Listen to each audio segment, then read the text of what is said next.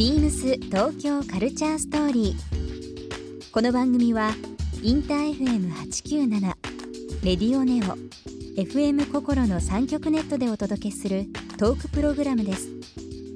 案内役はビームスコミュニケーションディレクターの土井博志。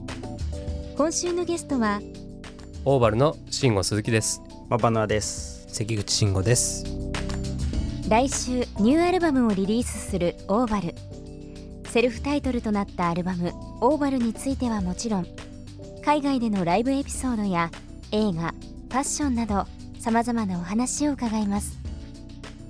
そして今週オーバルへプレゼントしたクージードリンクカバーをリスナー1名様にもプレゼント。詳しくは beams 東京カルチャーストーリーの番組ホームページをご覧ください。応募に必要なキーワードは番組最後に発表します Beams. Beams. Beams. Beams Tokyo Culture Story. Beams Tokyo Culture Story. This program is brought to you by Beams. ビームスありとあらゆるものをミックスして自分たちらしく楽しむそれぞれの時代を生きる若者たちが形作る東京のカルチャー。ビームス東京カルチャーストーリー。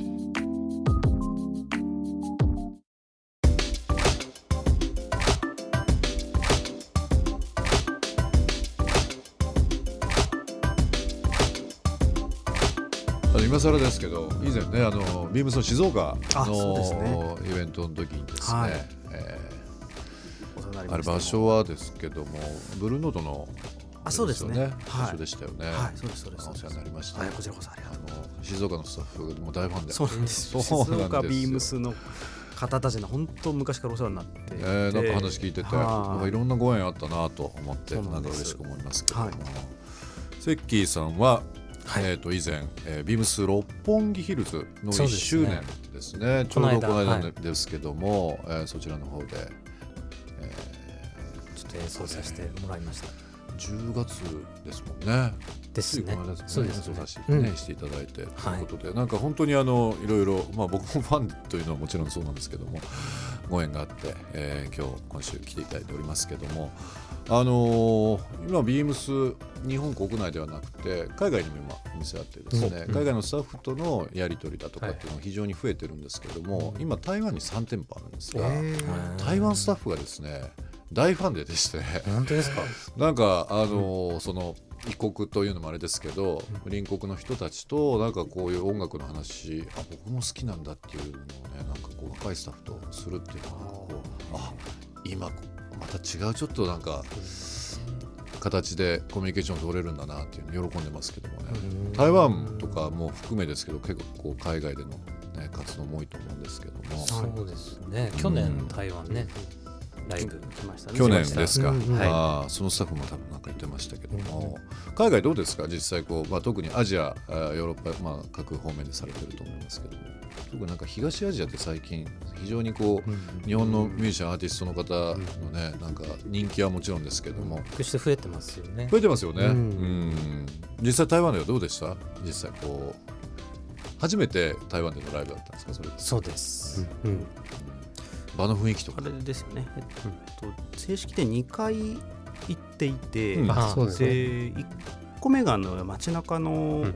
まあ、ライブハウスで,、はい。はいで2回目があのフェスですかね。あだから街中というよりかはちょっとこう、や山の山の奥に行ったみたいな。そうなんですね、うんそうなんですよ、で最新で言うとそのフェスが結構面白くて、うん。まだあの日本のフェスのこう創世紀の頃の感じがまだうん。手作り感と、そうですね、ええあって、うん。そうだからあの結構日本のミュージシャンの友達も何人か日本から行かれてたんですか？出出店で出てたりあとはうん。ライブもしに行ってたんですけど、はい、やっぱりあの話を聞くとなんかすごい懐かしいんだよねみたいな。まだこうフェスにこう目覚めたての頃の日本の文化がこうピュアでいいですよね。感じられる。いろんな意味でね。は多分そういう方ってあのなんだろうなこう海外のツアー日本でのツアーとか、うん。はい。えー見て僕らもこういうのやってみたいっていうので多分そういう気持ちも強くてやる人もね多分多いと思いますけども。オーバル結成して今年で、えー、と今年19年ですけどももう10年超えて2006年ですか、えーとまあ、今のメンバーで活動というので、もう長くそうですね。長いな経ってますけどもね。もともと出会ったのはとあるあの都内のえあのジャムセッションしている場所があって、そこで、まあ、夜な夜なミュージシャンが集まるんですけど、たまたま僕がホストバンドやってた時に、その山ちゃんマバナーとうん。ギターの関口が来て、うん。それぞれいてあこいつらすごいなと。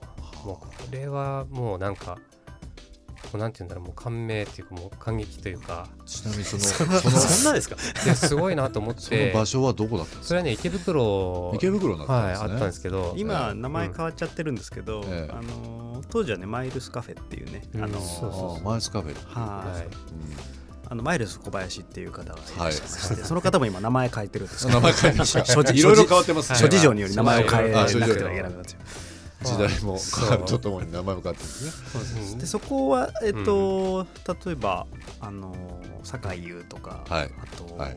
ソイルのソイルピンプセッションズのメンバーとか、はい。あと今あそうです。うんうん。だから今割とそのメジャーのアーティストの、えー、とバックバンドで結構あの、うん。腕を発揮しているミュージシャンが、あのまあたまり場じゃないですけどね。池袋でうんうん。はい、多く在籍していた箱なんですそうですね。ね。まあその池袋とかあとはまあ渋谷とかね。うん。ポツポツあったんですけど、まあそのジャム仲間じゃないですけど、うんでオーバルっていうのはもともともうもっと前からあったんですけど、うん。もうメンバー変わったりとかで一回もうほぼなくなったんですよ。うん。でただもうふつふつとまたやりたいなと思ってた矢先にうん。2人がそれぞれ現れてもうなんかその形が見えちゃったっていうかもうこの2人とやったらすごいいいバンドになるなみたいななるほどね。もう形はあったんでもう半ば強引に そこで出会ってとりあえず家に来てみたいな。そうなんですね。それで曲を作ろうとか、うん。以上経ちまして。ビームス東京カルチャーストーリー、えーここで一曲。今日はゲストに来ていただいておりますオーバルの今日じゃあセッキーさんの方のセレクトですかね、していただきたいなと思います。曲のご紹介の方お願いえっと、僕が最近好きですごい聴いてるスティル・ウージーという人の曲で、えーラバーです。聴いてください。オーバルのその曲をですねいつも、まあ、いろんなシーンで聞く、まあ、車の中で聞いたりラジオから聞こえてきたりいろんなあの聞こえ方するんですけど僕勝手ながらすごくあら当たり前なんですけどあのフレッシュというかなんか生ものというのもあれなんですけどなんかこう音全体がすごい生きていてあのあまりこうジャンルがないような感じするんですよ。うん。うん。それはよくね言われるんですけど、そう。あの、今ジャムバンドの話ありましたけど、まあ、ジャムバンドではあるしでもロックっぽいし女性ボーカルもね、まあ、が入ったりだとかってこういろんな意味であのさっきオーバルっぽいっていう話しましたけどすごく不思議だなっていうふうに思っててそれにこう引き寄せられたというのはねもちろんありますけどもね。そんな生まれがあったんですね池袋からっていうのはね。でもなんかこう、まあ、さっき「楕円」というその一つの、えーキーワード出ましたけども改めてなんだろうこうまとまってるというか定まったものじゃないような動き方っていうのも日々されてるような感じするんですよね。あのライブハウスはもちろんですけども、海外の話さっきしましたが、以前どこでしたっけ？カザフスタンですか？あでこれはあの僕があの京都ジャズマッシブっていう沖野さん。はいはい。沖野さんのプロジェクトがあって、ええ。それのドラマーとしてこうあの帯同してったのがあそれでカザフフスタンの名前すすごいとこでされてんだなと思って。そうこれはちょっとやっぱり旅行でカザフスタン行こうってななかなかならないのでないですよね。これはあの貴重な体験だったというかでも、まあえー、とその海外での活動もそうですけども、はい。まあ、フジロックとかそういう大型なフェスはもちろんですけど、はい。さっき上がってた台湾、うん。あとは中国ですか？という部分でのはいライブもあると思いますけど、やっぱりこう日々のテンションって違いますか？国内でやるのと？あー海外まあでも海外違うよねテンション感。